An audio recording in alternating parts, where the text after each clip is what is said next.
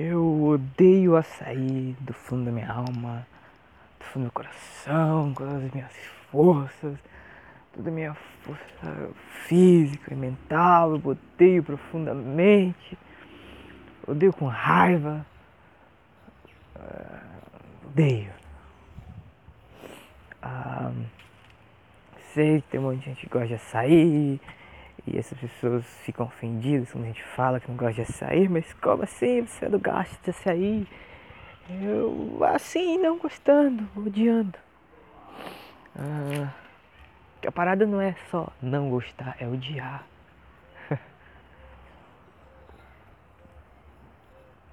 Isso fala muito sobre a gente. Ai, soprei no microfone, que burrice. Ah, fala muito sobre a gente. Sobre que a gente simplesmente não gosta. Quando a gente não gosta de uma coisa, a gente não simplesmente não gosta, a gente começa a dizer contra, começa a odiar, começa a falar pra todo mundo que odeio. E não tá nem aí. A gente é assim. Não basta simplesmente não gostar, tem que odiar, tem que torcer para que acabe, que se acabe, que, que, que, que tenha um fim, que, em nenhum momento essa coisa pode ser aplaudida e ninguém pode dizer que gosta, porque tá errado em gostar. Ah, isso nos põe em situações ridículas, em momentos ridículos da nossa vida.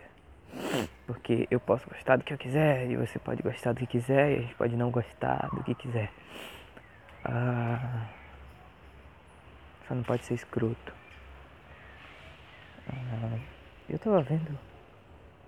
Ah, teve tragédia do incêndio no alojamento do Flamengo todo mundo sabe o que aconteceu. Ah, dez meninos morreram, dez meninos morreram, três feridos. Foi uma loucura. Triste. Sonhos quebrados. Sonhos interrompidos. Luto. Ah, a gente sabe que o futebol é um lar de coisas bem esquisitas. Eu amo futebol. Assisto, torço, grito, vibro e eu assisto o tempo inteiro.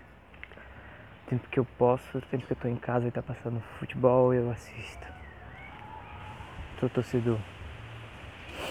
Ah, acompanho as ligas, as grandes ligas, não só brasileiras, ligas internacionais, Liga dos Campeões, tudo. Tudo que eu gosto de ver eu vejo. Menos o campeonato português, que eu acho uma merda. Ah, e a gente sabe que no futebol tem muito disso. Você é rival de alguém, tá, rival de um time, e ele ah, vira seu inimigo e tem as torcidas organizadas que matam uns aos outros. Ah, e o Flamengo tem um rival, que é o Vasco, e o Vasco fez uma homenagem pro Flamengo, colocando a bandeira do Flamengo no uniforme e mais uma frase hum, na camiseta bem grande que eu não lembro o nome agora. Não lembro o nome, não lembro a, o que dizia a frase. Podia procurar? Podia. Mas era uma homenagem. Uma homenagem. Tinha a bandeira do Vasco e do Flamengo juntas lá no uniforme.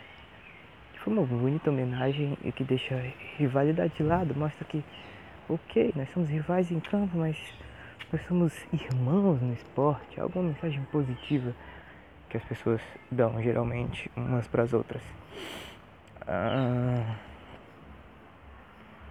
ah, e foi bonito, foi bonito.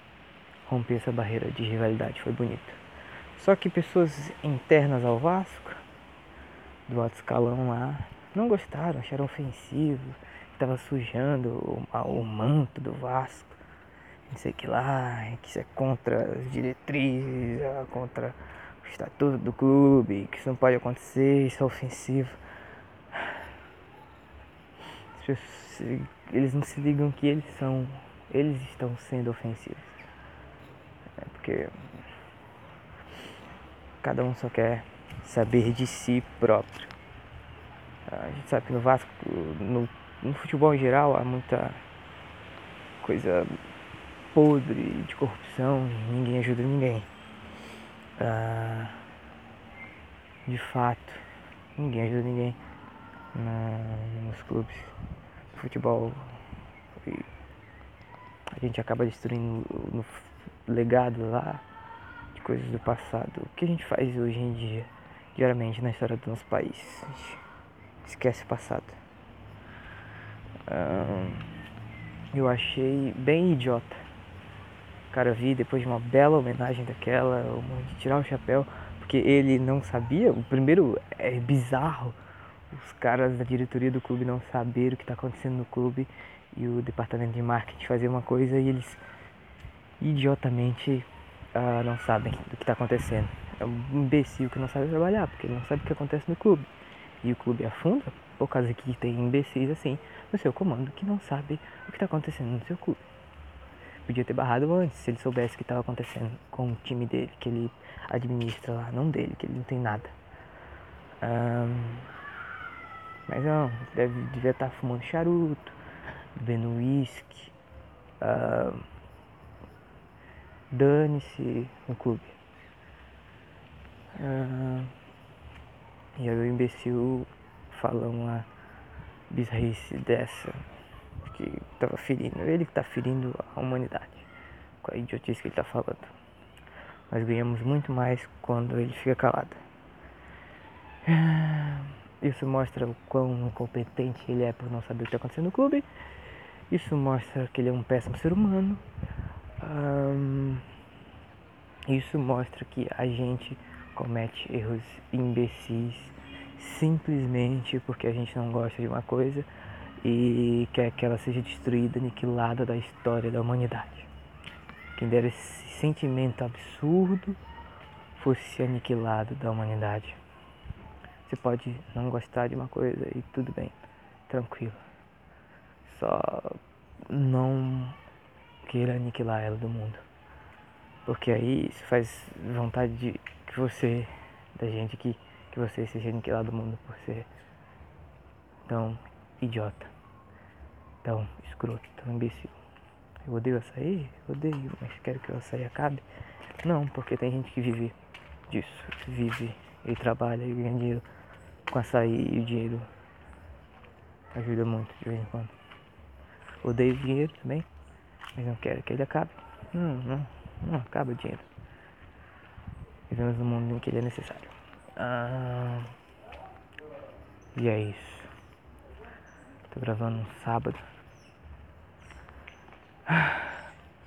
Nunca tinha gravado no sábado. Parecia até que eu era adventista mas eu não sou.